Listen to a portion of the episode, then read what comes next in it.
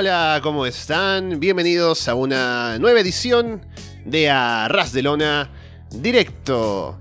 Es domingo 13 de marzo de 2022. Estamos Alessandro Leonardo y Fede From Hell listos para comentar lo que viene pasando en el mundo del wrestling. Estamos de camino al fin de semana de WrestleMania, que como sabemos no solamente tiene que ver con WrestleMania, sino con lo que pasa también en otras empresas alrededor y los shows que se preparan. Además de varias noticias y cosas para comentar, como siempre, por aquí. Estamos en directo en YouTube, si nos escuchan luego, gracias por a ese botón de play, esa descarga. Ya sea a través de Evox, Apple Podcast, Spotify, de YouTube, de Google Podcast o por seguirnos, por supuesto, en arrasdelona.com. Fede, ¿qué tal? Hola, muy buenas. Bueno, contento de estar, en este caso, en el directo. Espero que se me esté escuchando ahí. Porque, bueno, estamos con...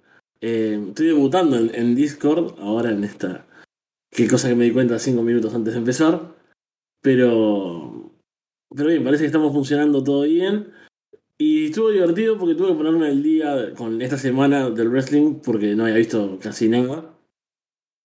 Y es interesante. Están pasando cosas. Así que bueno, va a estar divertido, me parece, charlar un rato de todo esto. Sí, bueno, y recordarles que, como ya dice Fede, estamos ahora en el Discord. Así que si no han podido estar o no han visto el enlace, está puesto en la descripción del video en YouTube si están en directo. También lo tenemos para quienes escuchan luego el programa y no se, no se metieron al Discord, está en la página web. También está en el grupo de Telegram, así que hay varias formas de que ingresen aquí y que puedan entrar a la llamada, podemos hablar de lo que quieran. Aparte, estamos siempre atentos a lo que pasa en el chat. Así que, bueno, por ahí vamos cambiando la forma de interactuar con la gente aquí durante el directo. Y bueno, hay un par de cosas interesantes que han pasado esta semana para comentar. Lo primero que podemos hablar es eh, cómo Steve Austin ha respondido el reto abierto de Kevin Owens. Esto pasó primero por el hecho de que ya se estaba rumorando esto, ¿no? Con todo lo de Owens y su campaña contra Texas y todo lo que iba diciendo. Y ahora, esta semana en Raw, luego de perder en el opener, que era el combate por el título de parejas, y supuestamente no tenía planes para WrestleMania. Sale ahí, hace una promo, retando a Stone Cold Steve Austin. Y luego, durante. Me parece que fue, no sé si fue el martes o el miércoles, que salió un video en YouTube o por otros lugares de Austin respondiendo a Owens. En principio no sería un combate tal cual, sino que se está planteando como un Kevin Owens show especial, pero ambos con la intención de ir a pegarse, ¿no? Así que es un Kevin Owens Show con violencia ya anticipada, así que veremos qué pasa. Sabemos que Steve Austin ha estado entrenando, tiene un ring armado en su casa, ¿no? Así que veremos qué es lo que puede ofrecer llegado a ese punto. Pero al menos es algo interesante para pensar ahora de cada WrestleMania, Fede. Sí, tengo sentimientos encontrados con esto, ¿no? Por un lado, em, bueno, vamos, voy, voy en orden. Cuando se venía diciendo esta idea, ¿no? Que como se veía venir que iba a ser un reto a, a Stone Cold y demás. No me convencía mucho, no me gustan las leyendas que vienen, luchan, y menos alguien que hace muchos años que no lucha. Pero después lo siguiente fue ver eh, la noticia, digamos, de que Stone Cold había aceptado el reto. Pero, viéndolo en Twitter, no era claro, porque uno decía, Stone Cold, no sé, subía ESPN, subía la noticia, decía, Stone Cold vuelve al ring después de no sé cuántos años. Y después, no sé, solo Blaskin decía, Stone Cold acepta el reto de estar en WrestleMania de Kevin Owens. Y después, no sé, eh, otros sitios de, en inglés decía, acepta ir al Kevin Owens Show. Y como yo no había visto el lunes el reto en sí de Kevin Owens, Digo, ¿qué, ¿qué diablos es lo que va a pasar? Y tampoco había visto el video de Stone Cold.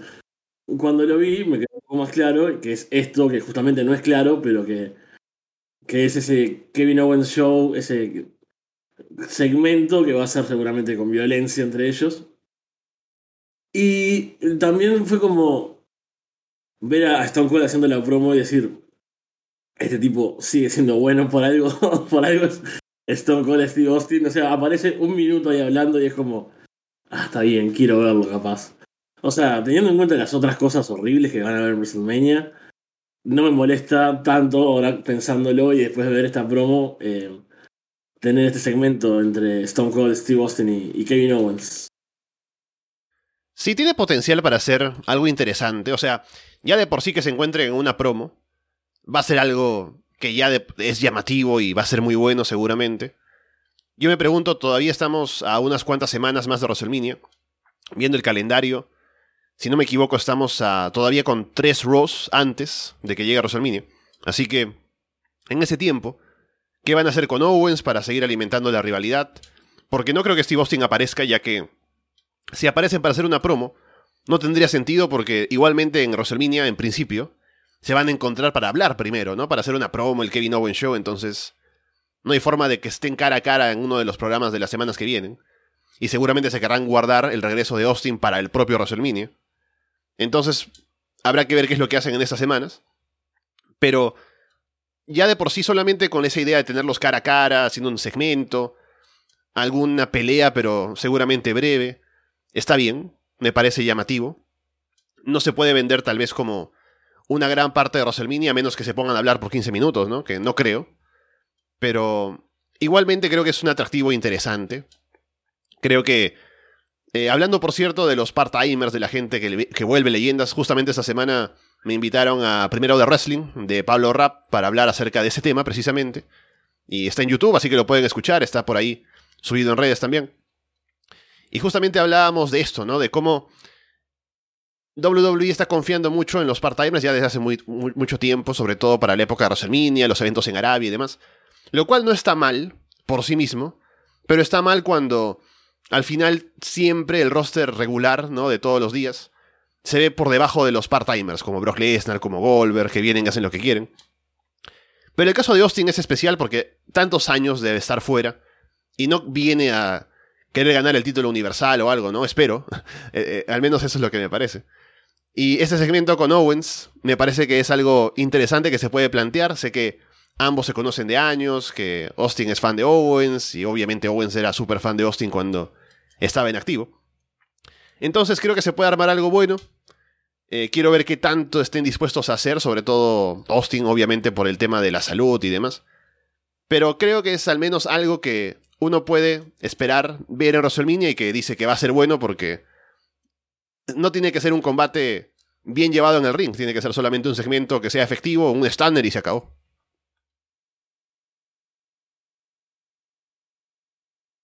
Bueno, después tenemos una noticia. Bueno, antes de, ir de, eso, Fede, ¿sabes? Entre, todo esto de moverme, preparar el Discord, ¿no? Y las cámaras y demás.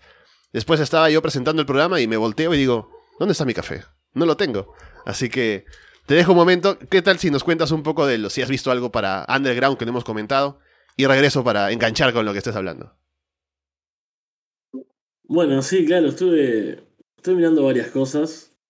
Estoy un poco atrasado todavía con, con GCW. Que ayer hubo un evento que, del cual no sé nada aún, así que estoy free spoilers y todo. Pero de, las, de los shows anteriores, que hubo dos, estuve mirando eso. Hay varios combates interesantes. Pero también lo que sí estoy al día, va, casi al día, porque ayer hubo otro show de noches con ICW No Holds Barred esta empresa tan divertida que es la que tiene los combates, eh, que tienen varios tipos de shows, los Speed Fighter, que son los que luchan como en una jaula, y los numerados, que son con cadenas en vez de cuerdas en el ring. Y acá lo interesante, creo que la noticia mayor del fin de semana en cuanto al mundo underground y a lo deathmatch, es que Joel Bateman, que es un luchador australiano que está de gira en Estados Unidos, ganó el título del American Deathmatch eh, Championship de ICW No Holds Barred que tenía Reed Bentley. Que Reed Bentley lo estuvimos mencionando en el último Underground, justamente cuando ganó el título y después lo defendió con Masha Slamovich en el show de New Fear City. Y bueno, Joel Bateman en su primer show en la gira acá en Estados Unidos, eh, o sea, en este lado del mundo, en América, venció a Reed Bentley y se coronó como este American Deathmatch Champion en un combate muy violento. Eh, les estaba hablando de que Joel Bateman, de Australia, un luchador bastante veterano y con mucha historia en el Deathmatch allá abajo, ¿no? Down Under, venció a Reed Bentley para convertirse en el American Deathmatch Champion en ICW No Holds Barred Oh, Pit Fight 10. Que fue un show bastante divertido, como suelen ser. Son esos con la jaula, ¿te acordás? Viste que ICW tiene como dos tipos de shows, decía. Eh, ayer hubo el- los numerados, o sea, los del ring con cadenas. Y el viernes hubo el de la jaula. ujú. Y estuvo nuestro gran amigo Cruel también. Oh. Este monstruo. Que, que es ese tipo gigante con una máscara horrible. Que básicamente su personaje es no vender la- el daño que le hacen. Pero bien hecho, ¿no? Y es como un monstruo en una película de terror. Y eso, estaba un poco comentando lo, lo que fue ese show y que estoy perdido en CCW. Estoy un poco atrasado aún. Sí. Así, así estamos también. No, lo que pasa es que el tiempo, a veces cuando sobre todo se te pasa y se acumulan los shows, es más difícil verlos. Y yo no quiero perderme, ¿no? Hay combates que quiero ver de shows anteriores. Y por porque no he tenido el tiempo, digo, voy a terminar con ese para luego empezar con el otro. Pero bueno, ya veremos de organizarnos para Underground. Tal vez plantearnos ver algo puntual, ¿no? Un show entero, una cosa así. Y lo comentamos. Pero bueno. Eh, volviendo a lo que estábamos comentando ahora de lo pasado en la semana. Podemos sacar ese tema que ha sido más reciente, pero es, me parece más importante. Lo que pasó con Big E el viernes en SmackDown.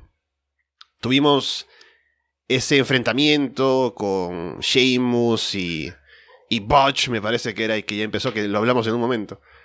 Pero estaba em, Rich Holland en un momento lanzando a Big E en un belly to belly suplex en ringside. Y lamentablemente al lanzarlo, no hace el giro completo, no lo lanza con el giro completo. Y Biggie cae de cabeza en el piso. Y desde ahí pues ya no apareció más en el combate. Pero fue, fue muy fea la caída. Obviamente eh, se notaba que se había lastimado bastante. Luego el propio Biggie en, en, sus redes sociales eh, informó que se había roto el cuello. Pero luego ya dio más detalles y parece que no necesitará cirugía que no era tan grave tampoco, o sea, es grave, ¿no? A fin de cuentas es una rotura del cuello, pero podría, ser, podría haber sido peor. Así que eh, tardará un tiempo seguramente en poder volver, pero lo más importante es que se encuentra bien. Mucho apoyo, eh, también ha sido lo positivo, ¿no? De, de, todo esto, ver el apoyo de la gente, de tanto de los fans como de los colegas en el, en el propio negocio de Biggie, apoyándolo, enviándole mensajes, es un tipo universalmente querido, claramente. Y bueno, lamentable lo que pasó, pero al menos podemos decir que se encuentra bien. Sí, la verdad que cuando vi el, el video de la caída se, se, se, veía bastante impresionante, ¿no? Que cae de, de, cabeza en ese, en ese suplex ahí en ringside. Después vi discusiones al respecto, ¿no? Que si el spot, que si este tipo está verde.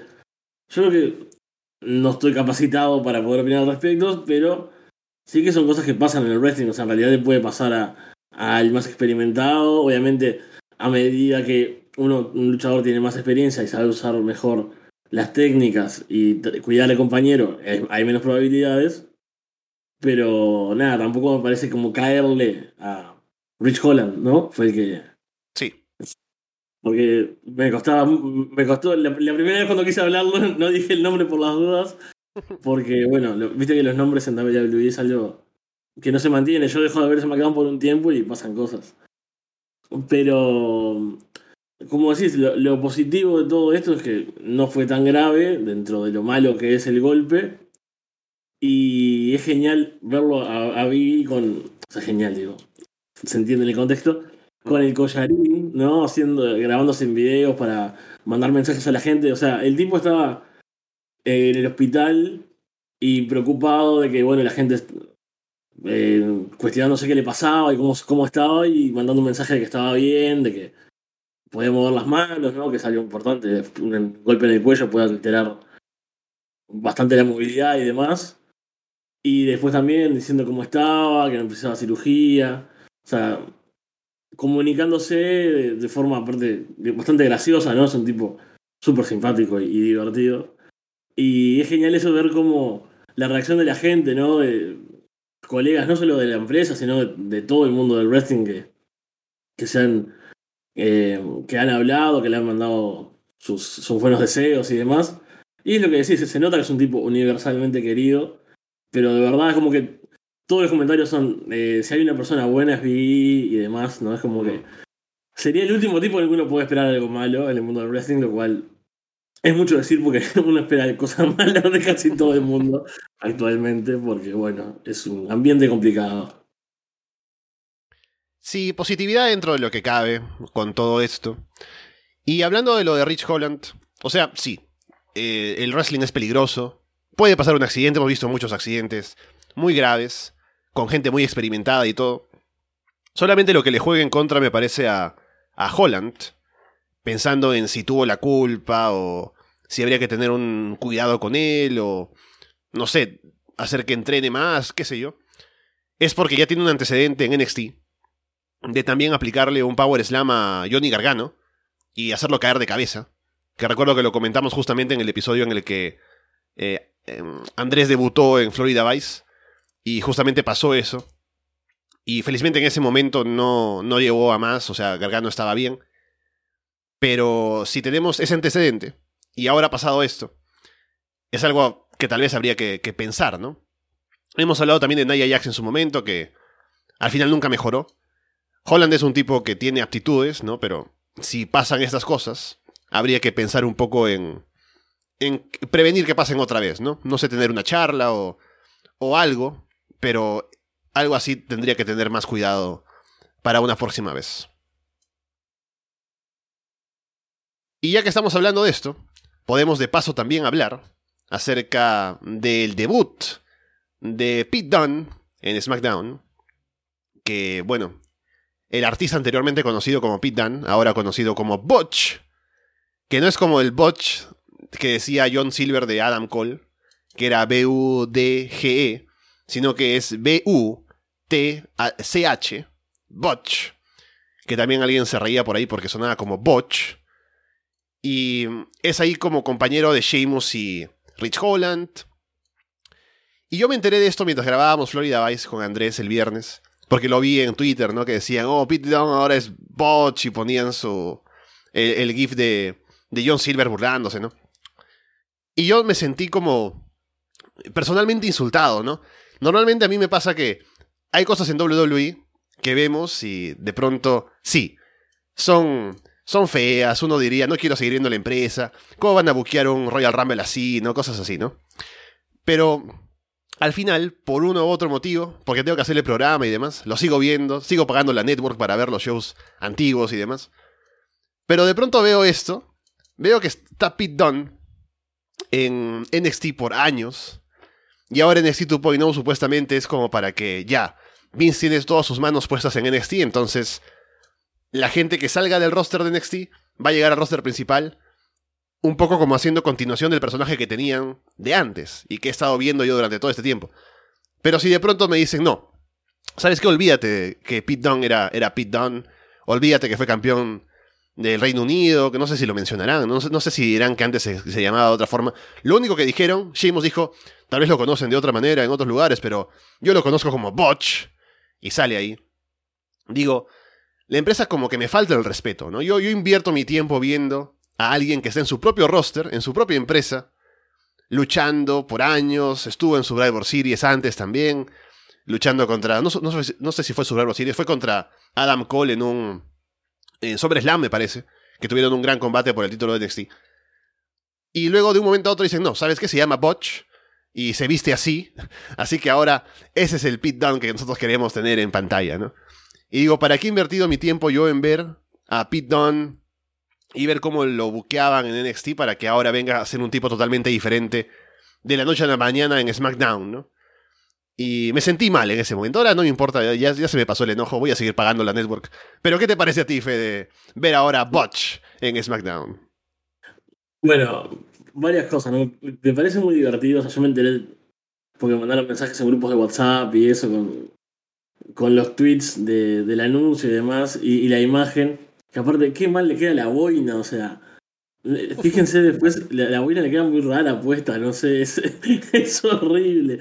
Pero esas boinas le quedan bien casi que cualquiera, aparte, o sea. Yo tengo una boina de esas y me queda bien, imagínate. Pero, fuera de eso, es como, me, me sorprende a mí la incapacidad de, como de leer el, no te digo ni siquiera tu público, o sea, el mundo, la, la vida, el universo, es como Botch. O sea, está lo de John Silver, está lo de, eh, bueno, Botch, ¿no? Como Bochameña, o sea, es obvio que todo el mundo se iba a reír de eso, es como... e- Esa cosa, esa desconexión de, no sé, de los creativos, llamémosle Vince, en la, cabeza y no sé quién más será que escriba o que decida estas cosas. Pero es como, en serio, o sea, no hay nadie que diga, uy, capaz que si le ponemos este nombre, la gente, en vez de decir, qué bueno, Pete Dunne es un tipo peligroso, interesante, que se une con alguien, con un gran luchador como Sheamus, van a decir, "Ah, Botch. O sea, es como darse un tiro en el pie. Es, eh, a mí me sorprende eso, ¿no? O sea, es una decisión que tomaría yo en mi vida, ¿no? Tipo, yo tomo malas decisiones así, pero por algo soy un tipo pobre en Uruguay y no el creativo de una empresa multimillonaria. O sea, es como. Eso es lo, primero, así que me, me deja loco. Después me da mucha gracia el look, ¿no? Que es como, no sé. eh, gente que va se junta a ver eh, el estreno de Peaky Blinders, no sé, una cosa. Una cosa así me da, me da esa- esas vibes. Eh, sin haber visto la serie, ¿no? No tengo idea, pero no sé qué es como esa estética. Y es horrible, los cambios de personaje me parece que. Eh, obviamente los hemos visto en muchos casos, ¿no? Tipos que cambian por completo. Pero, no sé, hay como una razón, o sea, no hay, más que un minuto de diciendo, no, bueno, en realidad lo conocemos de antes y le decimos así, o sea, es como, en el barrio le decimos Pepe, entonces ahora le vamos a decir. Y si dijeran, no sé, eh, No, y aparte, ¿sabes qué? En el Sí. propio show, cuando Rich Holland se une a Sheamus, es como que no se conocen, ¿no? O sea, Rich Holland llega y dice, sí, yo admiro a Sheamus de años y quisiera estar con él, y eh, al final Sheamus lo acepta y se une a, a él, no son amigos. Y ahora, cuando sale Pete Dunne, dicen, ah, sí, nosotros lo conocemos de años, es nuestro amigo Botch, ¿no? Y digo, ¿por qué? Ustedes no se conocían de antes, ¿de dónde conocen a Pete Dunne? Eso no, no lo sabía, es, lo hace aún más horrible. Pero aparte, podría decir que es el apodo que le dicen y. O sea, afirmar igual que le es Pete Dunne. Hmm. Y no sé, le dicen Botch y queda. Y después, como es WWE, le van a sacar el Pete Dunne y le dejan solo el Botch y está bien. O sea, no sé que tenga un sentido. Incluso esto te hace pensar que hasta Doudrop es un nombre con más sentido. O sea, porque era Eva Marica, no le importa, no le dice el nombre. Pero bueno, en realidad, lo- o sea, tiene otro nombre. y, y, y hasta eso, que era horrible, luce mejor que esto de, ah, bueno, sí, no importa, olvídense. O sea, te lo dicen en la cara ya directamente. O sea, es como, tal vez lo conozcan de otro lado, pero no importa, ahora es esto. Es como, pero qué pereza a la hora de creativa, ¿no? A la hora de tomar decisiones y de hacer las cosas. Es como, no sé, un video package. Eh, si es un tipo que tenés eh, un montón de, de material, ¿no? Justamente esos combates, como el que decías vos, con Adam Cole, y bueno, toda la- su carrera en NXT. Em, recuerdos también eh, combates con Tyler Rate, ¿no? Por, por el título de NXT UK. O sea, es un tipo que no es que. Los combates con Counter. Sí. O sea, no es, no sé, eh, un mid carder de NXT UK que si conociera alguno podría nombrarlo como ejemplo. Pero si alguien ve, eh, ¿dónde está Gin acá, acá para, para ayudarme? No andar, bueno, decir. No andar, ya. No es no andar que decís, bueno, no sé qué, qué podría mostrar de él porque no tengo idea. Es un tipo que tiene un Oye, montón si de salía-. Si salía no andar como Botch, yo estaría contento de verlo. Digo, ah, sí, no andar, está bien, ¿no? Que le pongan Botch. Pero, o sea, es que mira, ahora ha llegado Pete Dunne al roster principal. Y es un, es un luchador muy bueno, ha tenido una gran carrera en WWE, incluso siendo campeón del Reino Unido y NXT y todo lo demás. Pero, ¿de qué estamos hablando cuando llega al roster principal? No de que, oh, mira qué high, Pete Dunne va a estar ahora de repente luchando contra el New Day en WrestleMania. Sino de que no, se llama Botch y se viste así. Horrible, horrible. Bueno, aquí veo que ya va llegando la gente también en el chat y voy poniendo siempre los, las alertas de la gente que se va suscribiendo a la página, que siempre agradecemos que lo hagan, gracias por unirse aquí al programa. Y acá Nehemías decía en el chat algo interesante que también es una noticia que nos da para comentar, de que ya sabemos de que hace- un tiempo hay bastante interés por parte de los briscos y de FTR de tener un combate entre ellos. Aparecieron FTR en Final Battle, hubo un encuentro por allí, ha habido cosas en redes sociales y demás. Pero ha pasado desde diciembre hasta ahora, ya bastante tiempo, y no se ha dado todavía el combate. Y se ha estado hablando de por qué. Salió, recuerdo, Dax en el podcast de René Paquet hablando de que, sin romper el kayfabe, ¿no? Pero un poco diciendo como que sí, ambos somos los mejores equipos del mundo, o creemos que lo somos, y como que no queremos em, faltar a esa, a esa creencia que tenemos, ¿no? Un poco dando a entender que ninguno quería perder el combate, y que por eso no se llegó a armar. Pero ahora, bueno, a partir de la compra de Ring of Honor por parte de Tony Khan, ha habido más eh, idea tal vez de la gente de que, bueno, ahora sí, de pronto si Tony Khan es quien maneja todo, se puede armar un combate en el que originalmente gane uno, después el otro, y así se arma una rivalidad y puede funcionar. Pero ahora lo que está pasando, según se dice, es que habría algún ejecutivo de AEW o de Warner Media que no estaría de acuerdo con que los briscos aparecieran en eh, AEW, sobre todo pues en sus cadenas, no TBS, TNT, debido a los comentarios eh, homofóbicos que hizo Jay Brisco hace ya varios años, en 2013, según nos recuerda acá también Nehemías. Y bueno, es algo que también en su momento recuerdo, que causó bastante rechazo y luego Jay Brisco salió a disculparse. Así que todo fue un drama que se armó en su momento, pero ya ha pasado bastante tiempo desde entonces. Y bueno, la gente puede cambiar, ¿no? Como, como sabemos en el wrestling, hemos tenido varios ejemplos. Ejemplos de que gente que no cambia, pero ejemplos de gente que sí. Y ahora lamentablemente parece que eso todavía es una carga para Jay Brisco y para los Briscos en general, porque les estaría bloqueando el poder tener una, un combate o en general una presencia más grande en AEW.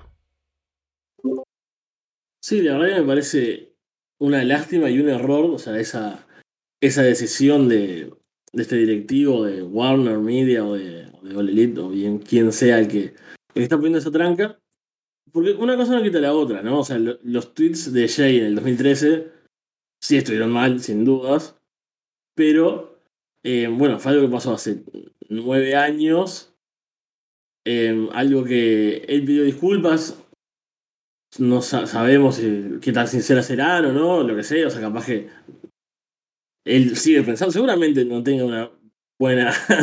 eh, visión sobre la diversidad sexual y demás, ¿no? Es un tipo conservador por lo que se puede ver. Pero bueno, el tipo comentó algo que claramente estaba mal, se disculpó, incluso después de eso em, donó para, em, no sé bien qué grupo, pero como cosas contra la discriminación y demás, como bueno, tratando de resarcir de alguna forma también, además de las palabras, de tratar de hacer con hechos algo que tampoco sé qué tanto puedes hacer. O sea, creo que te cometes un error, pedís disculpas, donás, pasan los años, no volvés a reincidir en eso tampoco. O sea, no es que todos los meses haces un tuit homofóbico. Y creo que ya está, o sea, no se puede tener al tipo, eh, y en este caso incluso al equipo, ¿no? O sea, los dos juntos perdiendo oportunidades o, o, bloqueándoles posibles trabajos, porque al fin y al cabo esto es un trabajo y seguramente la paga en All Elite sería mejor que la que tienen en las indies, por, algo, por un error que cometió, por algo mal, o sea, que hizo, que está bien, o sea, es responsable. El error capaz que suena como a, uy, se sentó y, tuiteó sin querer, o sea, no, algo malo que hizo, o sea.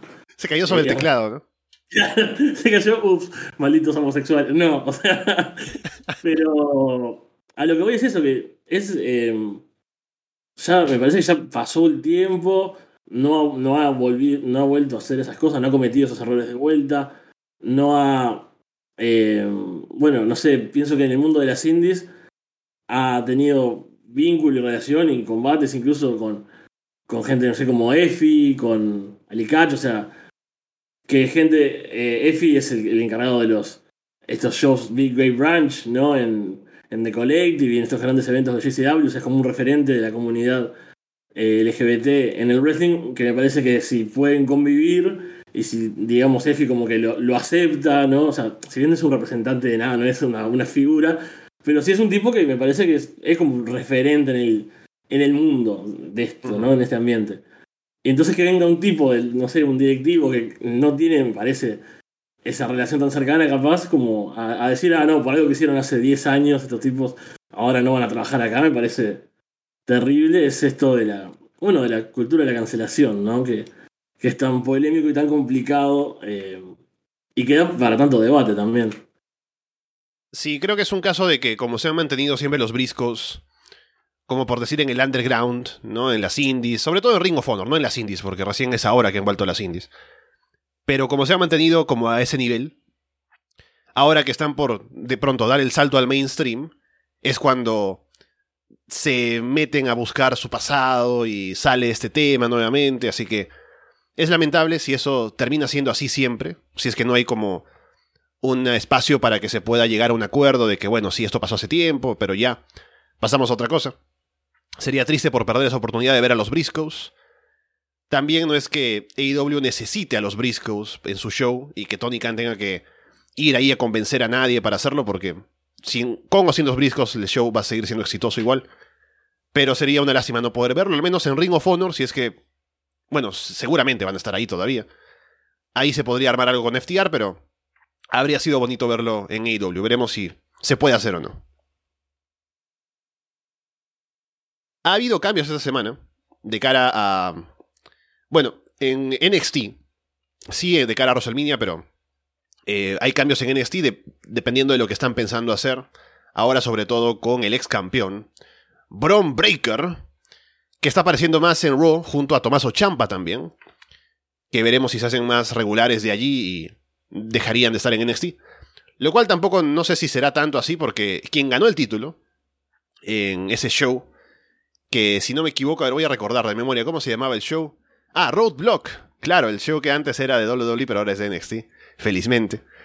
ganó Dolph Ziggler en una triple threat con Breaker, con Champa, cubriendo a Champa, por cierto. Así que cuidando a, al bueno de Breaker. Ahora Dolph Ziggler es el campeón de NXT, lo cual es interesante. Me parece que está. Es, un puesto interesante para Ziggler, como el veterano que está allí haciendo cosas en el show. Y se le puede ver tal vez más protagonismo en, ese show ahora, lo cual no ha tenido hace tiempo en, el roster principal. Y puede hacerlo bien, así que hasta me interesa tal vez ver algo de lo que vaya a hacer. Pero esto sería ya claramente porque están pensando en Bron. En, sí, Bron Breaker.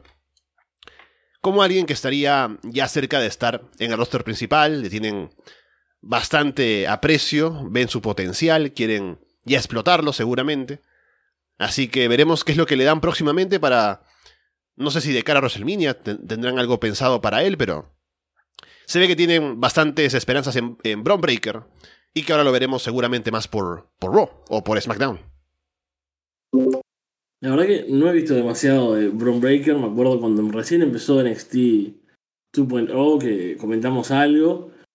Y después lo último que recuerdo es que en una de las fotos de, los gráficos de los, de los matches se me hacía muy parecido a, uno de los hijos de Montaner, de Mau y Ricky, no me acuerdo cuál, y tuiteé al respecto. O sea, eso todo mi recuerdo al respecto de Brock Breaker. Em, y bueno, después vi algunos highlights de este combate. Y está bien, luce como algo que WWE claramente quisiera explotar, ¿no? O sea, luce fuerte, atlético, demás. No sé qué tan carismático es.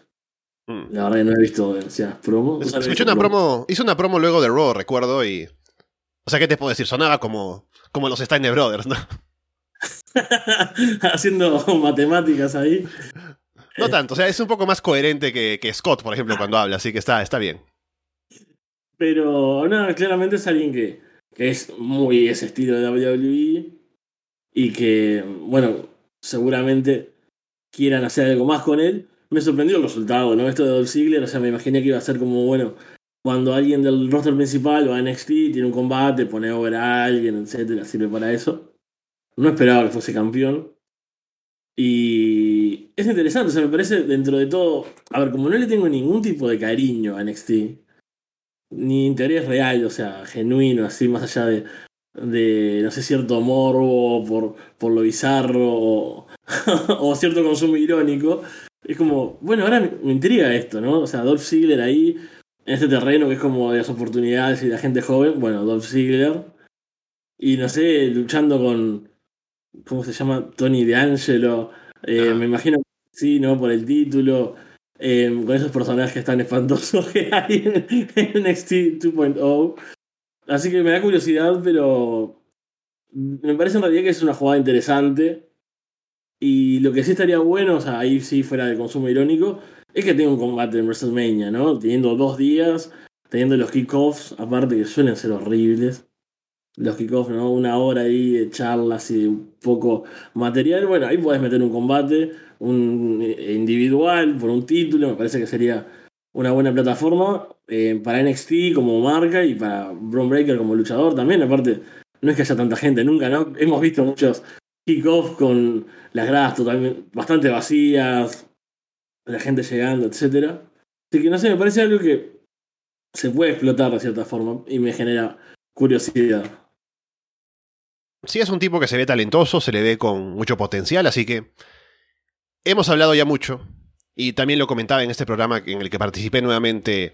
Le hago publicidad a Primero de Wrestling, gracias por invitarme.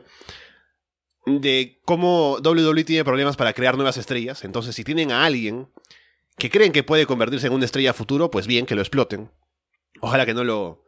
no hagan un mal trabajo con él como con otros, pero creo que tiene el respaldo de la directiva y también el potencial para poder sacarlo adelante. Y ya que le cambian el nombre a Pete Dunne, ¿por qué no le cambian el nombre a Braun Breaker y le ponen algo así como Rex? Y eh, tal vez Steiner le pueden poner, ¿no? ¿Por qué no? Yo recuerdo, no he visto NXT obviamente, pero sí recuerdo que hubo un episodio en el que salen eh, Braun Breaker y Tomaso Champa hacer equipo contra los Dirty Dogs. Y sale Champa con un atuendo también como de los Steiner, ¿no? Los Steiner Brothers. Y en comentarios dicen algo así como que, oh, mire el atuendo de, Champa, parecido a los Steiners, ¿no? Pero no, no se dice nunca que Braun Breaker es hijo de Rick Steiner. ¿Por qué? Pero bueno. Luego también tenemos el anuncio de que A-Kid debutará la próxima semana en NXT 2.0. Lo cual es bueno, ¿no? Ha hecho un buen trabajo A-Kid en NXT UK. Ahora estando en el NXT de los colores. Veremos cómo le va. Si se puede poner over y tal vez si tiene alguna, eh, alguna proyección como para aparecer luego en el roster principal, ¿no? No tienen un luchador español.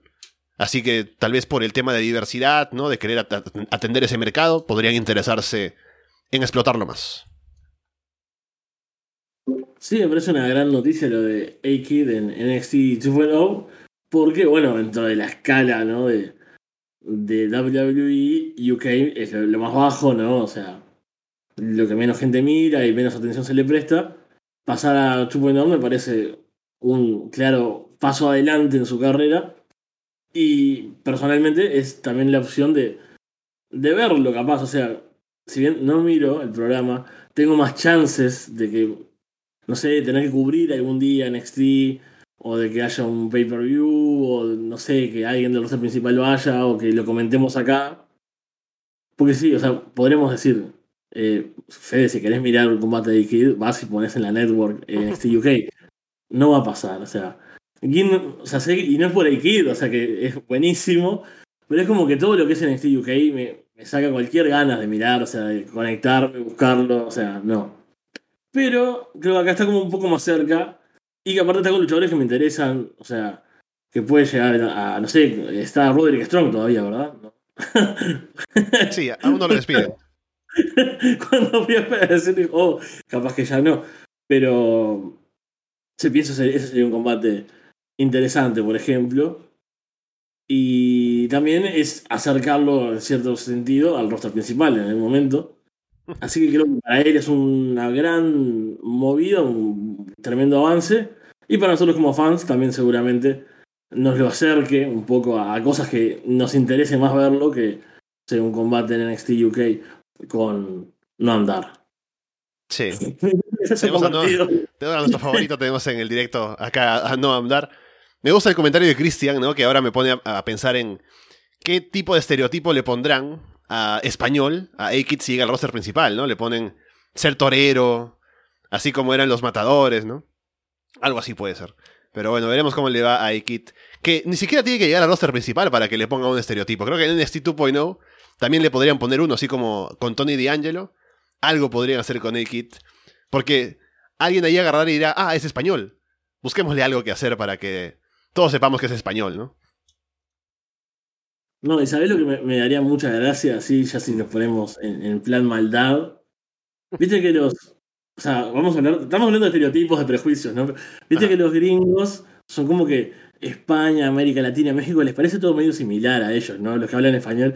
Entonces que le hagan algo eh, que para ellos sea español, pero, pero, muy confundido con algo latino, ¿no? Como que no sé, le pongan tipo un reggaetón de música de entrada, algo así, o sea, que, que no tengan un carajo de idea de, España más allá de los toreros y digan, ah, no, pero ya teníamos a los matadores, tiene que ser otra cosa española. Eh, bueno, pónganle música en español y le pongan ahí, no sé, eh, un Tego Calderón de, música de entrada. O sea, quiero que pase algo así que, o sea, no le quiero pasar así porque me parece un buen tipo, pero sería muy gracioso así, una lectura yankee de lo que es ser español o algo estereotípicamente español. Claro, bailador de flamenco también dicen por acá, ¿no? Puede ser. Después, ¿qué más tenemos para hablar de esta semana? Déjeme ver por acá. Bueno, así como hablamos de planes para Bron Breaker, según se ve que están queriendo sacar adelante, también se habla de los planes que habría para Gable Stevenson, que recordemos es el medallista olímpico, de, que llegó hace poco, lo, firmaron por todo lo alto. Y ha estado entrenando hasta ahora, em, sin aparecer todavía en, los shows. Estaba todavía, recuerdo, porque, o sea, estaba entrenándose para ser un luchador profesional, pero también aún quería competir en otros lugares, así que no estaba todavía del todo metido en, prepararse para WWE. Pero lo que se dice es que el plan para él sería algo así como como llevaron a Brock Lesnar cuando llegó en su primer momento, de salir ahí, ser un tipo destructor y demás.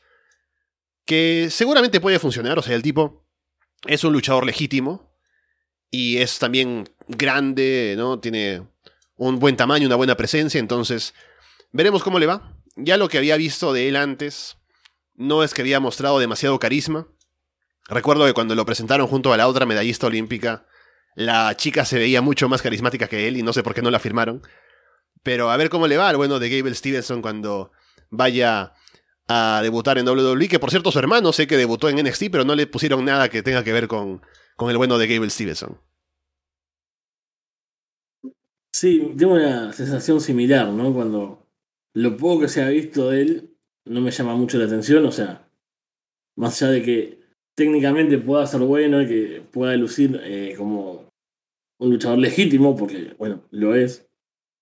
Más allá de eso, es como que no me llama la atención porque, bueno, no lo conozco, o sea, no es que yo siga eh, el deporte olímpico y sepa, ah, este tipo es tremendo luchador, qué bueno que es. No sé, es como cuando hay un luchador de UFC, por ejemplo, no sé, Ronda Rousey. ah, bueno, la he visto luchar, o sea, la conozco, me interesa este pasaje acá a, a WWE en este caso. Digo, es como, ah, sí, bueno, seguramente si siguiera esto me, me llamaría la atención. Entonces, por ese lado. O sea, el ser un luchador legítimo no te garantiza que, que vaya a cumplir en, el, en, en WWE o en, en, wrestling, ¿no? Porque hace falta ser carismático, venderte bien. No es como si Tito Ortiz, por salir así, en un Impact Wrestling, ya hizo mucho, ¿no? Solo porque era Tito Ortiz. En el caso de Ronda Rousey lo ha hecho relativamente bien, pero a mí me genera más hype, por ejemplo, ver a Paige Van Sant en AEW porque se le ve mucho más carismática, ¿no? Totalmente, sí, sí, sí. Ese era el otro ejemplo que estaba pensando, pero no quería seguir diciendo nombres. Pero. Bueno, me pasa lo mismo con, con Gabriel Stevenson, es como lo vi y es como. No sé, no me llama nada. Veremos si va al Performance Center. Supongo también hay como clases de promo y demás, puede desarrollarse un poco, pero eso es algo que me parece que también va en la persona, o sea, el carisma, más allá que vos aprendas a hacer promos, actuar, lo que sea. Es algo que que se tiene, digamos, ¿no? Y no parece ser el caso de, de Stevenson. Mm. Bueno, veremos también, es un tipo al que claramente le están pagando bastante y ven que tiene el potencial para sacarle algo, así que habrá que ver cómo lo llevan. Para quien no tienen planes, en cambio, es para Alexa Bliss, que volvió recientemente luego de pasar por terapia, durante varias semanas en Raw además, y al final ni siquiera sé O sea, porque cuando salió de terapia dije, bueno, al final se curó o no se curó, como si la terapia curara, ¿no? Pero al final dijeron, sí, se curó, mira, ahora tiene su nueva muñeca y no la trata como una persona, pero tiene la muñeca todavía, no sé, no sé, no sé qué pasó con la terapia, pero volvió para Elimination Chamber en Arabia Saudí. Y ni siquiera el regreso lo trataron como algo grande, solamente como que, bueno, está ahí, tiene un columpio en, en la cámara y poco más. Y desde entonces no ha salido más. Así que uno se pregunta para qué invirtieron el tiempo en, mostrar los segmentos de terapia, para qué hicieron que volviera ahora si todavía no había planes. Y, o sea, yo tampoco es que sea muy fan del personaje de Alexa Bliss, sobre todo. Ganó el peor personaje de los Arras de Lona Awards el año pasado. Pero si la van a traer de vuelta, tendrían algún plan, uno se imaginaría, ¿no? Van a sacar provecho al hecho de que la gente al menos quiere verla de vuelta, porque es popular y demás, pero no. Así que seguimos en espera de ver si pasa algo con Alexa Bliss. No, no, es que si, repasamos solo este, este último lapso, ¿no? No vamos a WrestleMania, The Fiend y todo eso, ese pasado oscuro. Ya lo de la terapia, o sea, realmente, yo lo que cubro Raw, que tengo que prestar atención a lo que dice, es como, era, eh, ¿cómo decirlo? Eh, cuando son palabras como que no dicen nada, como... Ajá. Relleno. Eh, sí, era como yo los veía, veía las sesiones de terapia y no me quedaba nada para poder hacer el reporte, o sea, porque no eran charlas lógicas, no eran charlas, o sea, más allá de, de que pueda ser, no sé, bizarro, extraño, que sí, que pueda ser como loco, era como, no estoy entendiendo qué están diciendo, ¿no? No, no me queda nada, estoy mirando esto y no puedo repetir lo que pasó. ah, hubo un segmento de terapia de Alexa Bliss. Sí, ¿qué dijeron? Eh, no sé. y después el final fue igual de extraño. Que yo creo que, no sé, después me encanta, entro a Twitter a leer las, las teorías conspirativas que son mucho más creativas que, que los creativos de WWE. Y el regreso, ¿te acordás? Que fue, o sea, el anuncio fue lo más eh, perezoso también, o sea, lo, menos logrado del mundo. Termina la última sesión y ella eh, con la voz en off anuncia, ah, bueno, estoy activa para luchar de vuelta, voy a ser parte de, mm, Elimination Chamber. Y se, ya ponen el gráfico y ya quedó y listo. O sea, es como...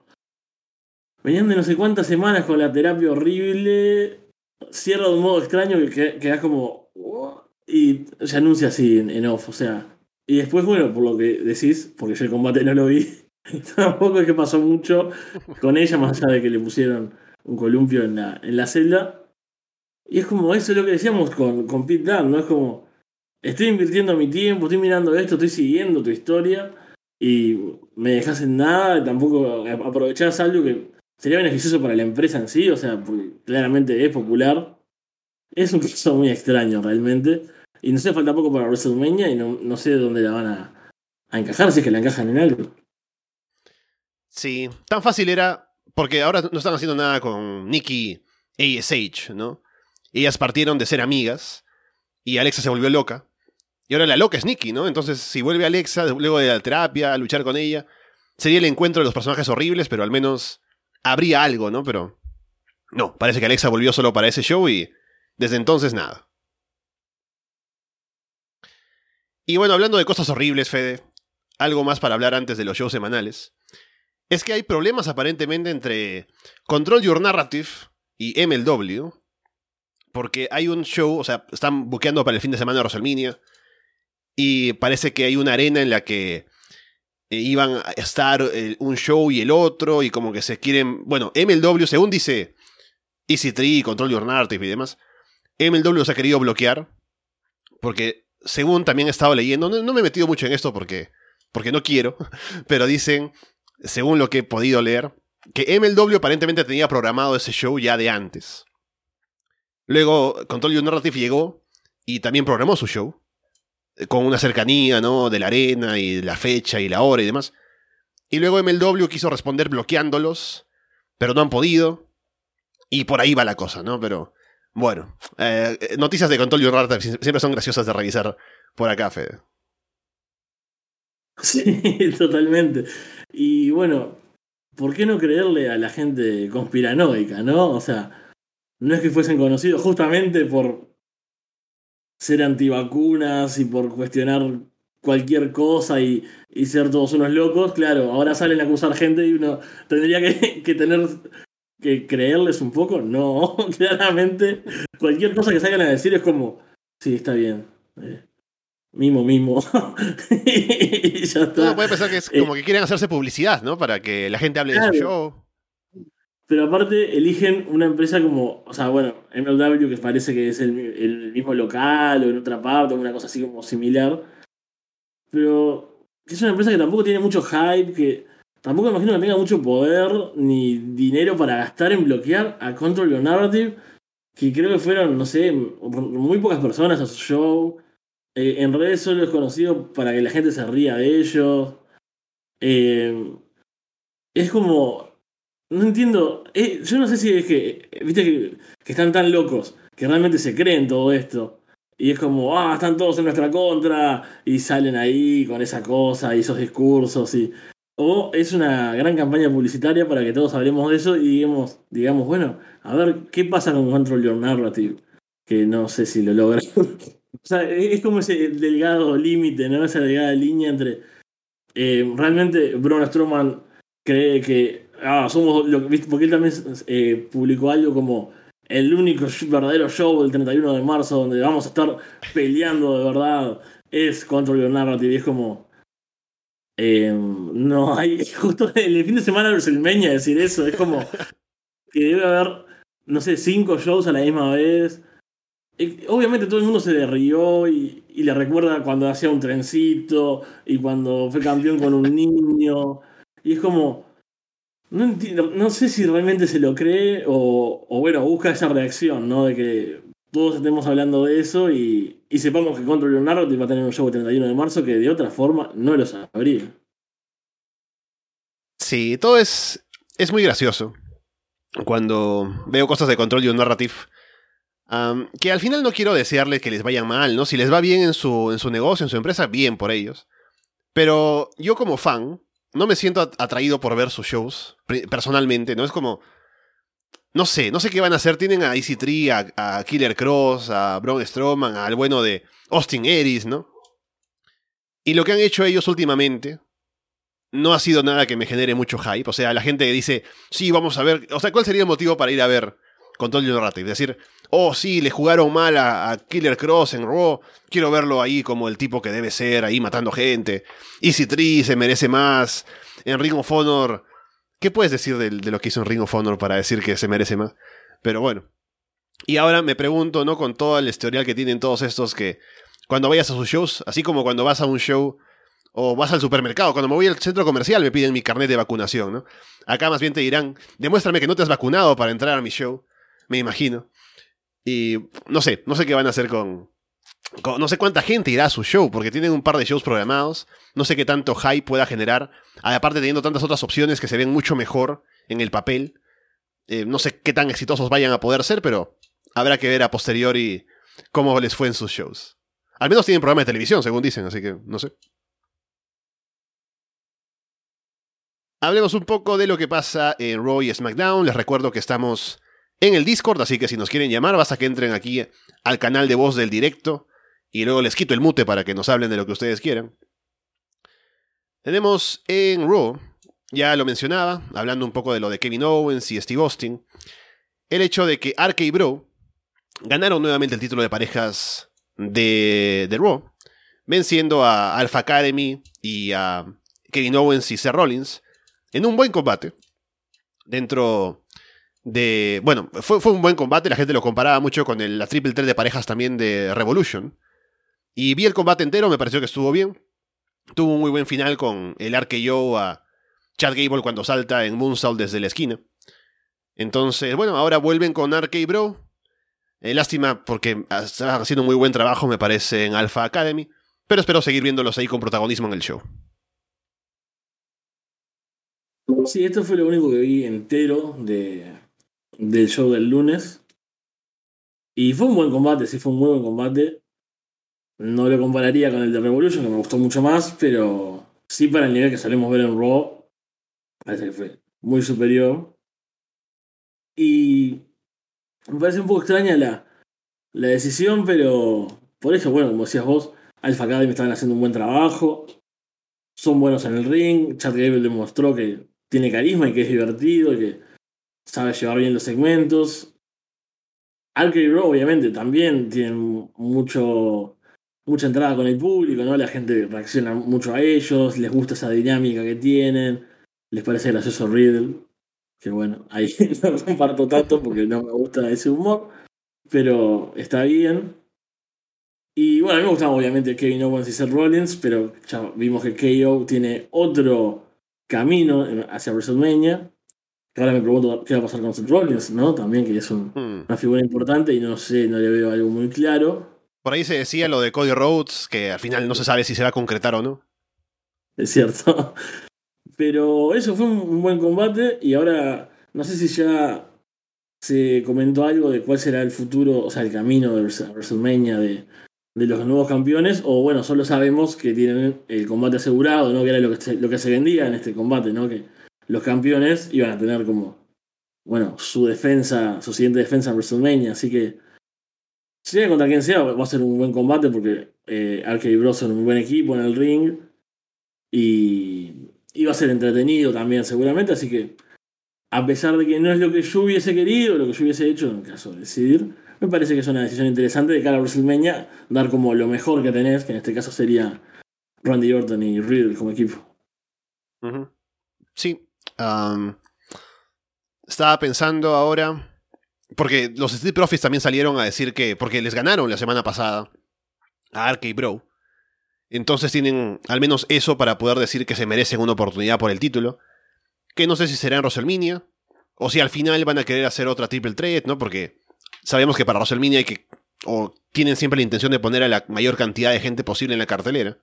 Entonces si tenemos a estas parejas que son fuertes en Raw, como no es tan común que suceda, ahora sí, Arquebro, Alpha Academy, Street Profits, podría haber un combate así entre todos para WrestleMania, y no estaría mal. Después, ah, que viendo lo que dice la gente, bueno, tuvimos una promo de Edge que ya la semana pasada había aparecido para... porque estaba lanzando un reto para WrestleMania. Lo respondió AJ Styles la semana pasada, y Edge lo atacó. Le aplicó un par de conciertos y demás. Y esta semana salió a hacer una promo, básicamente para decir que ahora ya es Hill y que ha despertado algo en él que no tenía mucho tiempo y que le gusta la maldad, ¿no? Y con la luz así como en un color tétrico durante la promo. Entonces, me parece que está bien. Ya habíamos dicho la semana pasada que Edge Hill es más interesante porque le da como que algo más de solamente ser la leyenda que vuelve y hace un combate de vez en cuando. Entonces, me gusta eso. Creo que establece mejor que ya vamos a apoyar a AJ Styles en contra de Edge en WrestleMania para el público. Y faltará ver cuando vuelva AJ para ver si se alimenta más la rivalidad. Yo acá creo que tengo una opinión que no es muy, muy popular, digamos. Pero me, me dejan como las promos estas de Edge, bueno, esta promo en particular de Edge. Es raro, es, es una sensación extraña. A ver, quiero, quiero ver si la puedo desarrollar, porque la vi hoy para, para comentarla, ¿no? Es como eh, un tipo que sabe que parece como que sabe actuar es como viste un actor de teatro que digamos actuar en teatro es diferente a, a actuar en, en otros formatos no en una película bueno en wrestling en una, en una serie de televisión entonces que tiene como esa cosa de que no sé ahora siente que sabe actuar y que tiene que ser como dramático pero en un nivel como como eso como de, de teatro entonces tiene como muchas mucha más pose y muchos más demasiados gestos tiene demasiados gestos todo el tiempo y no sé, me parece como que fuera de, fuera de tono la promo, o sea, para. Para todo. Es como estás viendo Roy de la nada hasta ahí Edge en la oscuridad. Em, no es que sea, no sé, un personaje sobrenatural, tampoco, no sé, pienso. eh, obviamente Undertaker, o bueno, Edge. eh, cuando sale con The Brood así, ¿no? Que saliera con, con la cosa de cuero, como salió la otra vez, y los lentes y demás. Mm. No sé, me parece muy raro. Es como que yo pienso que. ¿Por qué, ¿Por qué lo hace así? O sea, es como esa cosa de, ah, es la maldad, entonces. Y para. Es como todo esa cosa obvia que hace mucho WWE, ¿no? De, de decir, bueno, este es malo, entonces ahora sale en la oscuridad y va a ser una promo donde hable de eso y como que sea todo muy masticado, digamos, ¿no? Cuando Edge es un tipo intenso de por sí, o sea, no tiene que ser como esta cosa sobre dramática, porque en un momento, sé, como que está hablando y, y dice unas frases así y, se queda y como que mira a, a lontananza y está ahí como en pose. Eh, me parece eso, me parece muy de teatro, ¿no? Muy de un monólogo dramático así. Y poco de, de, un show de wrestling, o sea, no sé, me imaginé a Edge ahí poniendo cara de loco, diciendo, sí, ahora te partí la cabeza con tres sillas y quiero hacerlo de vuelta y descubriste el lado agresivo y de vuelta tengo esta sed de sangre, o sea, algo así me parecería más divertido y que le quedaría mejor que esto que fue como, ok. fue como, bueno. No me parece mal, ni me parece horrible en sí, me parece como eso, el tono me resultó extraño, no sé. Esa fue, porque la vi suelta y la vi como, eh, no sé, fuera de todo, fue la sensación que me dejó. Claro, sí, sí, o sea, como que se siente más eh, teatralizado, claramente, ¿no? Con las luces, Echa habrá pedido, ¿no? Póngame las luces así, hagan los zooms a la cara, ¿no? Y sí, es cierto. Pero bueno, a ver si cuando vuelve ahí Styles volvemos a lo terrenal y se pegan ahí en un segmento. Ahí nos recuerda Nehemías que. Nos recuerda ahí Nehemías que Edge estuvo en, en, Vikings, ¿no? O sea, uh -huh. Que, bueno, es actor, se puede decir ahora. Se ve que, estuvo tomando muchas clases y, y ahora dice, no, quiero demostrar este costado mío. Y quiere hacer cosas así como súper dramáticas. Y me parece gracioso porque no es que actúe mal, o sea, es como eso, es como el tono, la, la cuestión. Y bueno, ahora recordando un poco con lo que decían de. Bueno, lo, lo, lo, que hemos hablado, ¿no? Del combate por el título de parejas, comparándolo con el de Revolution. Que el de Revolution me pareció mejor, pero igual estuvo muy bueno el de lunes. Y también justamente ahora para eh, el Patreon vimos World War 3. Y hay otra triple 3 de parejas. Que es con Kevin Nash y Scott Hall. Contra Faces of Fear y los Nasty Boys. Así que imagínense lo que habrá sido eso. Que estuvo mejor de lo que esperaba. Así que si no han escuchado ese programa, vayan al Patreon a escucharlo. Y siempre Monday Night y todo lo que hacemos por allí, Florida Vice. Volviendo a Raw, alguien que también ahora es malvado, es Damian Priest. Hubo un combate de Finn Balor contra Austin Theory. Y Priest apareció para atacar a Finn Balor, molesto todavía por lo de la semana pasada, que perdió el título. Y bueno, ahora no sé, yo siempre, como ya decía la semana pasada, no he sido muy fan de Priest y ese personaje de que pierde los estribos y se vuelve loco, muy agresivo. Ahora como Gil un poco está más justificado. Pero bueno, habrá que verlo más tal vez. Seguramente el combate con Finn Balor estará muy bien. Tuvieron uno muy bueno en WrestleMania. En NXT mejor dicho. Y a ver si para WrestleMania tienen una revancha por el título que puede estar bastante bien. Sí, lo mismo. Me gusta Damian Priest como luchador, me parece genial. Y no sé, este personaje, este giro que tiene ahora, de que aparte, si fuera, no sé, como tema de, violencia, de ira, nada más que de repente se pone así, se le va la cabeza, ¿no? Y sigue atacando, y no, respeta la cuenta de 5 del árbitro, etc.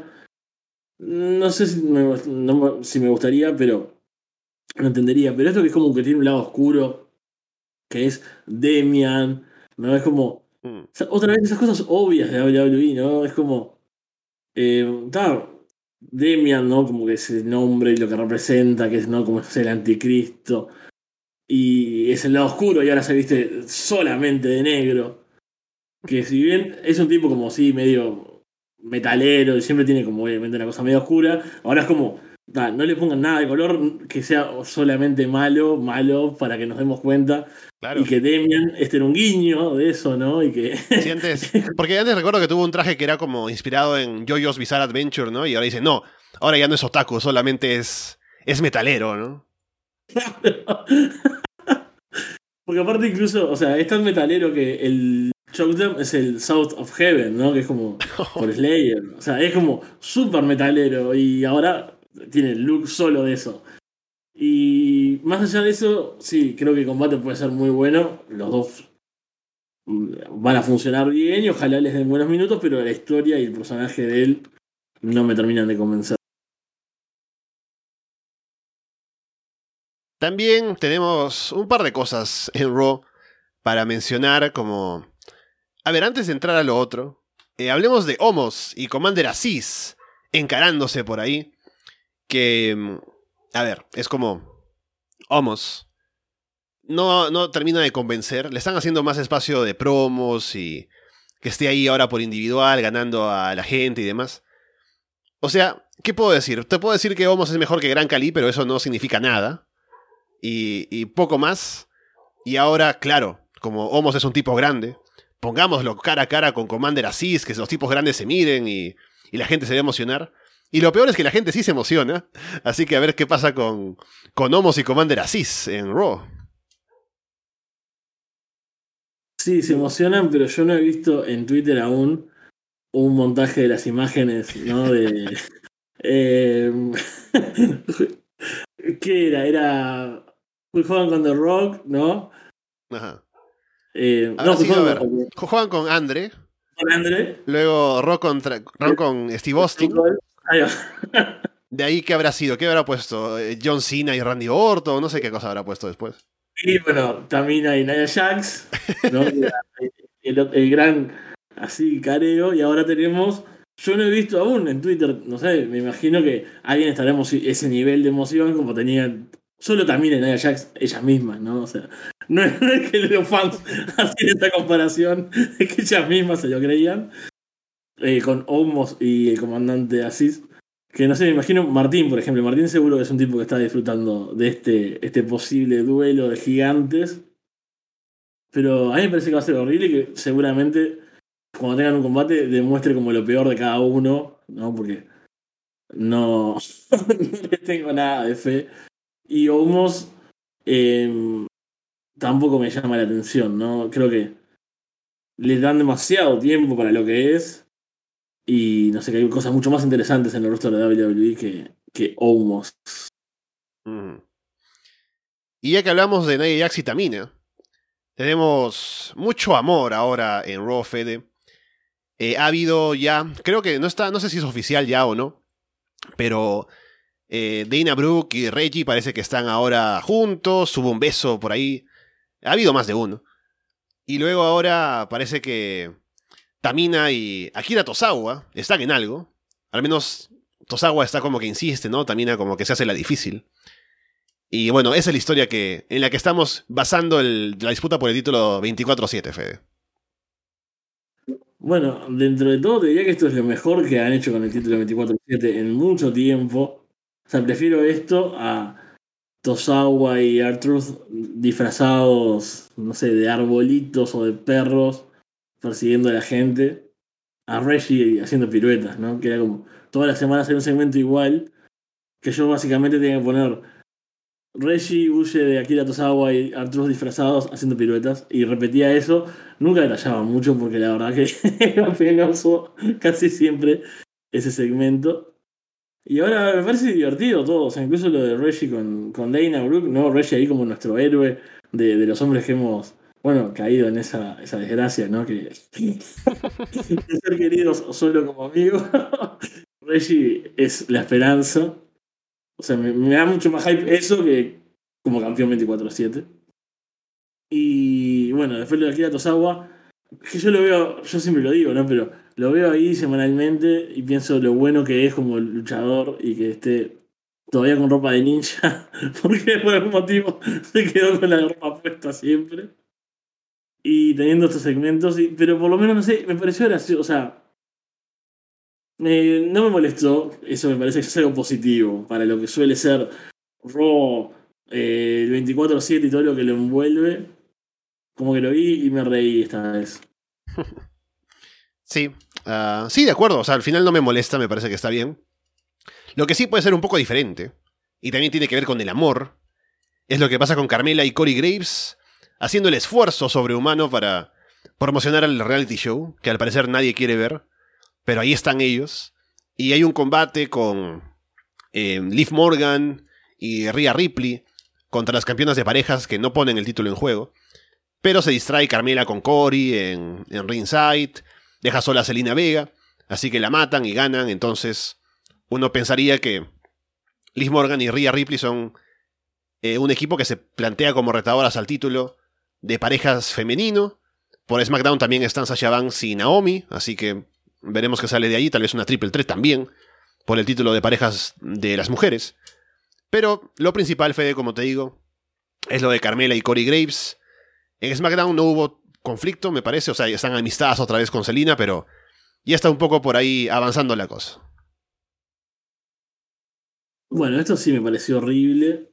Y como que me recuerda a de las peores cosas de, de Raw, que son justamente las campeonas de parejas de mujeres. Y es. A mí me molesta mucho cuando las cosas son tan. Eh, no sé si surreales es la palabra que quiero decir, o como. O sea, absurdo, pero.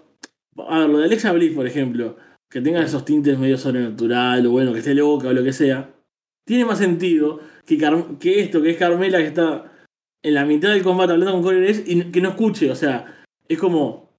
Lo, estiran demasiado, lo hacen inverosímil, inverosímil. Esa es la palabra que quería buscar. O sea, porque una cosa es que alguien esté loco, que alguien tenga un espíritu y que tenga un lado oscuro y malvado, que Edge sea teatral, pero esto ya, o sea, no, no tiene ningún sentido.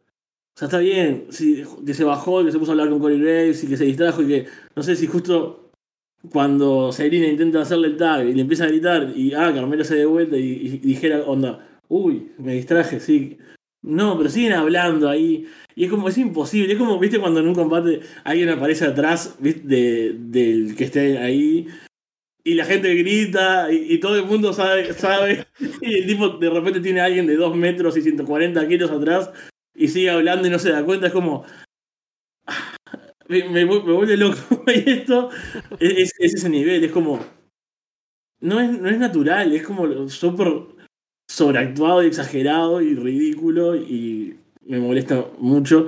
Y es como esas cosas divagantes de rock que justamente la veo con Carmela y con Quincelina, ¿no? Que es como que de repente desde que se hizo campeona, no, desde que se hizo Queen of the Ring, tiene como delirios de reina y le habla a la gente como con esa cosa de que son eh, peasants, ¿no? Como es? Eh, ah, plebeyos. Plebeyos, gracias. y, hace, y saluda así. Y que te acuerdas que no había un segmento en backstage y estaba tipo la gente hablando y ella estaba como saludando. Es como que de repente se volvió loca y tiene divagues. E, e, esas cosas espantosas que hacen en Raw, justamente son con ellas dos. Y ahora con otro lado para Carmela. Es como, no sé, ya parece adrede, ¿no? Quiere hacer todo lo horrible eh, con contenerlo acá, comprimirlo en este equipo. Sí, y hablando de reality show, o sea, yo no sé, a ver, yo no tengo interés en general de ver reality shows, pero vi el de Rhodes to the Top porque me llamaba la atención, lo de Cody Rhodes y, y qué cosa es el tipo en la vida real. Podía incluso ver, alguna vez vi algún episodio de, de Total Velas, recuerdo porque están Brian Danielson y John Cena, entonces al menos algo por ahí divertido puede pasar. Podría haber visto Total Divas por lo mismo, ¿no? Está Brian, alguien más por allí, tal vez. Eh, pero René, René Young estuvo en un momento también con, con Moxley, ¿no? Entonces, algo por allí es interesante, tal vez, ¿no? Que me puede convencer de verlo. Pero si pienso en Carmela y Corey Graves, o sea, ¿para qué voy a ver eso, no? Son tipos que no. Primero que no son muy importantes en el roster. Segundo, que no me parece que sean muy simpáticos como para, para verlos y querer saber de sus vidas. No sé si eh, también sea tan... O sea, tan bonito pensar que empezaron su relación porque Corey le fue infiel a su esposa, ¿no? Pero bueno, más allá de eso, no sé quién va a estar interesado en ver ese reality de Corey Graves y Carmela. Bueno, aparte de, de Paulina y Andrés, que seguramente harán un programa aquí en Arroz de Lona. Pasamos a lo que hubo en SmackDown, aparte de lo que hemos comentado ya. Hubo, bueno, un segmento de Brock Lesnar persiguiendo a Paul Heyman, y no hubo mucho más porque no estaba Roman Reigns, y Heyman escapó en un carro. Lo que sí pasó, que nos da un poco más de ideas para WrestleMania, ideas nuevas, sería que Happy Corbin retó a Drew McIntyre, quiso atacarlo junto con, con Madcap Moss y un par de tipos más que ahora no recuerdo. Pero al final Drew los espanta todos. Ah, Jinder Mahal y, y el otro que no es Beer. Eh, Shanky. Que Vir no aparece todavía. Me encanta porque yo te iba a decir el otro que no es. O sea, es increíble. Y bueno, al final Drew McIntyre los amenaza con la espada y, y quedan para WrestleMania a luchar contra Happy Corbin. Y bueno, me imagino que al menos uno se puede justificar en decir, sí, Corbin tiene tanta presencia en los shows, entonces un combate en WrestleMania pues tiene sentido contra Drew. Pero es Drew McIntyre, uno pensaría que se merecería algo más interesante para WrestleMania. Pero bueno, que mate a Corbin y poco más. Sí, igual a mí no deja de darme lástima, ¿no? Pensar en, Drew McIntyre y que esté eh, trabajando una historia para WrestleMania con eh, Happy Corbin, que es. Ya lo hemos dicho, ¿no? Eh, cuando hablamos en los Arras Awards, este tipo que tiene tanto mérito en, en tener tantos personajes horribles a lo largo de los años, diferentes, ¿no? O sea, se mantiene una constante ahí que sus personajes son horribles. Y sin ser un mal luchador en el ring, o sea, a mí me gusta. Incluso, o sea, en la época de Baron Corbin, ¿no? De, de algo como con un lobo que tenía, me acuerdo en la, camiseta, ¿no? Que era o, parte del apodo, creo que era algo. el Long Wolf. El Long Wolf, eso. A mí me gustaba. sí. Es que ese, ese, incipiente cabello que se empieza a ir, ¿no? Como, como el mío. Sí, era como que tú lo veías y decías, bueno, le va a durar poco, ¿no? Eh, tenía cabello largo, pero era como que ya se le ve como que no le va a durar mucho tiempo. Le duró, sí, lo que pudo, pero luego ya cambió el otro look. Yo por eso empatizaba también con, ese personaje. Y, no quiero convertirme eventualmente en un Happy Fede. ni, tampoco en el en Fede tan pobre y, horrible como era ese Corbin. No sé si tenía un nombre el Corbin que, que era pobre. Ah, creo que no. A ver, déjame pensar. Creo que no tenía un nombre, pero si recuerdo uno, te lo digo. Tal vez en el chat recuerda si tiene otro nombre. Corbin cuando estaba en la desgracia. Pero es terrible, o sea. Igual Drew McIntyre se encarga de todo, y obviamente lo va a matar y va a ser todo muy triunfal, pero no sé, me da pena de que no tengan algo mejor para él después de, de todo lo que ha hecho y los grandes momentos que tuvo. O sea, debería ser un tipo que esté en un nivel más alto que tener un combate con Zombie Corbin. Que igual, de este segmento, creo que lo, peor de todo, pues yo no miro SmackDown, entonces no, no lo tengo muy visto, es Madcap Moss Mm. eh, riéndose como una hiena. Sí. O gritando, o sea, porque es como que quiere reírse y hace como un grito que no lo voy a imitar. Estuve a, un segundo, mi cerebro por suerte me acaba de decir hagas, porque no lo practiqué tampoco antes, así que no sé que podría salirme, pero que en un momento estoy viendo, y como los cortes de cámara son horribles en WWE, cuando lo tienen entre Shinder, eh, Yankee y Moss a Drew McIntyre está Corbin ahí contando, ¿no? Como para hacer la Claymore en, burla de, Drew. Y se escucha, y, por los cortes, ¿viste? Eh, no sé, tenés como un primer plano de, de, un brazo agarrando a Drew McIntyre que no ves el brazo de quién es. Y de repente tenés un primer plano de una espalda y Corbin allá. Y entre todo eso se escuchaba el, grito risa de Madcap Moss. Y yo decía, ¿qué carajo está pasando? Hasta que en un momento eh, de los, cuatro de los 40 cambios de cámara, lo veo riendo así hacia atrás y digo, oh por Dios, o sea, ¿por qué? Porque ni siquiera es, mirá que, esto que decir es, es, mucho, pero ni siquiera es la risa maléfica y exagerada de Seth Rollins, ¿no? O sea, que hasta eso ahora lo veo y digo, tiene sentido, ¿no? Porque Seth Rollins dice, ah, soy el mejor, y es como, ay, qué horrible, pero bueno, es una risa de un malo, de un villano, y, tiene más sentido que este tipo que de forma delirante hace como un chillido ahí y dije, ay, por Dios, esto es peor de lo que pensaba. Y eso que le tienen también como una estima a Matt Moss que dicen que tiene potencial y demás. Y tiene este personaje por ahora con Corbin. Que me gusta lo que dice también José Antonio en el chat de que Drew pasa de ganarle a Brock Lesnar a ganarse una siesta luchando contra Corbin en WrestleMania. Pero bueno, al menos esta vez aplicó. No, no aplicó una Claymore, estuvo con espada nada más.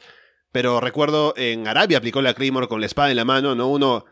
A los niños le dice no corras con las tijeras en la mano, ¿no? Pero si Drew McIntyre corre con una espada en la mano, ¿qué le puedes decir a un niño para que no haga en su casa, ¿no?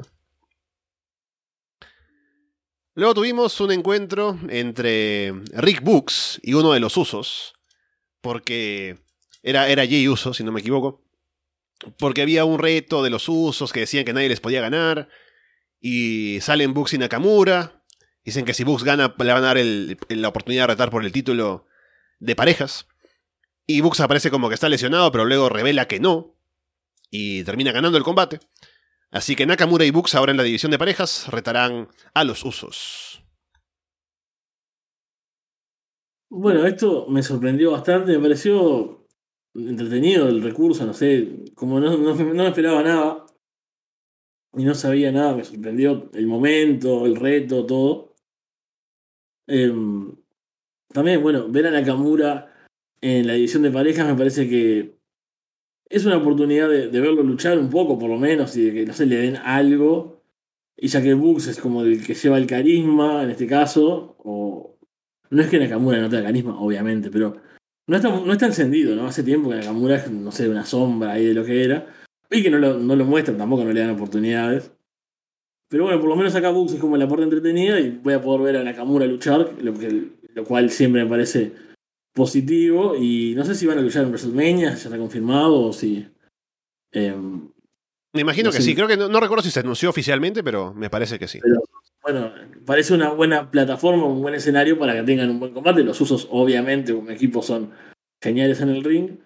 Así que la historia recién empieza, no hay mucho trasfondo, no hay mucha cosa. Pero creo que fue un buen, un buen inicio y espero que, sea, que las próximas semanas le den un poco más de fuerza y que el combate después cumpla, que me parece que tiene todo para hacerlo. Y sabes, estaba ahora buscando, porque recuerdo haber visto una noticia, bueno, una publicación en, en Reddit sobre que Rick Books publicó alguna vez un video de él cantando, tocando la guitarra o algo, hace años, antes de estar en WWE. Y como que le dijeron, ¿por qué no haces una prueba en WWE, no? En comentarios de su canal de YouTube. Y le pasaron un link como para presentarse y de ahí como que surgió su acercamiento con la empresa me pareció muy curioso cuando lo vi. Pero entrando ahora a, Reddit, he visto una noticia que acaban de publicar hace no mucho tiempo en PW Torch, que dicen que Scott Hall se encuentra ahora en soporte de vida, debido a que tuvo una complicación luego de su cirugía de reemplazo de cadera. Tuvo tres ataques al corazón luego de, de, de esa cirugía. Así que se encuentra ahora mismo bastante grave y bueno, esperemos que les salga todo bien ahora a Scott Hall, ¿no? Lamentablemente eh, me he enterado ahora mismo de, de esto, que luego se publicará más por otros lugares, me imagino, pero espero que, que todo salga bien. Luego, bueno, terminando con lo de SmackDown, tenemos una pelea que hubo por ahí entre Pat McAfee y Austin Theory, promocionando el combate que tendrán para WrestleMania. hemos visto ya a Pat McAfee luchando contra Adam Cole en ese combate de debut en NXT, que estuvo bastante bien. Adam Cole es un gran worker, entonces se armó un combate para hacer lucir bien a Pat y todo.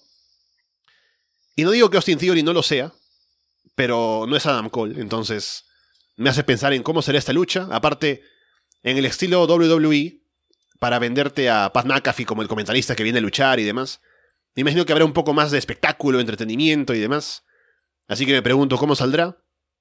Pero al menos la gente se ve que está interesada en ver esta, esta lucha de Pat McAfee contra Austin Theory, que hay que ser, al menos, darle un poco de crédito a WWE.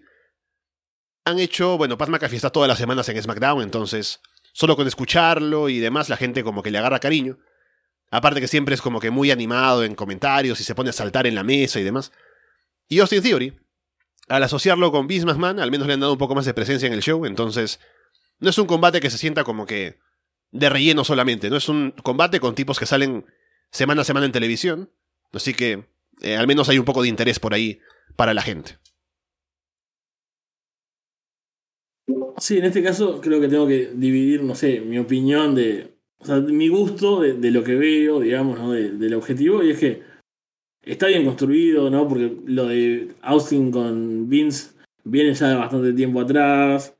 Y como que no nos imaginamos que iba a terminar por este lado, ¿no? O sea, tal vez eh, parecía más como, bueno, como que es protegido, que iba a tener, no sé, oportunidades especiales por eso y demás. Y después, eh, bueno, tiene este giro ahora con, con Pat, y ahora tuvieron ya este encuentro físico, este enfrentamiento acá en, en SmackDown.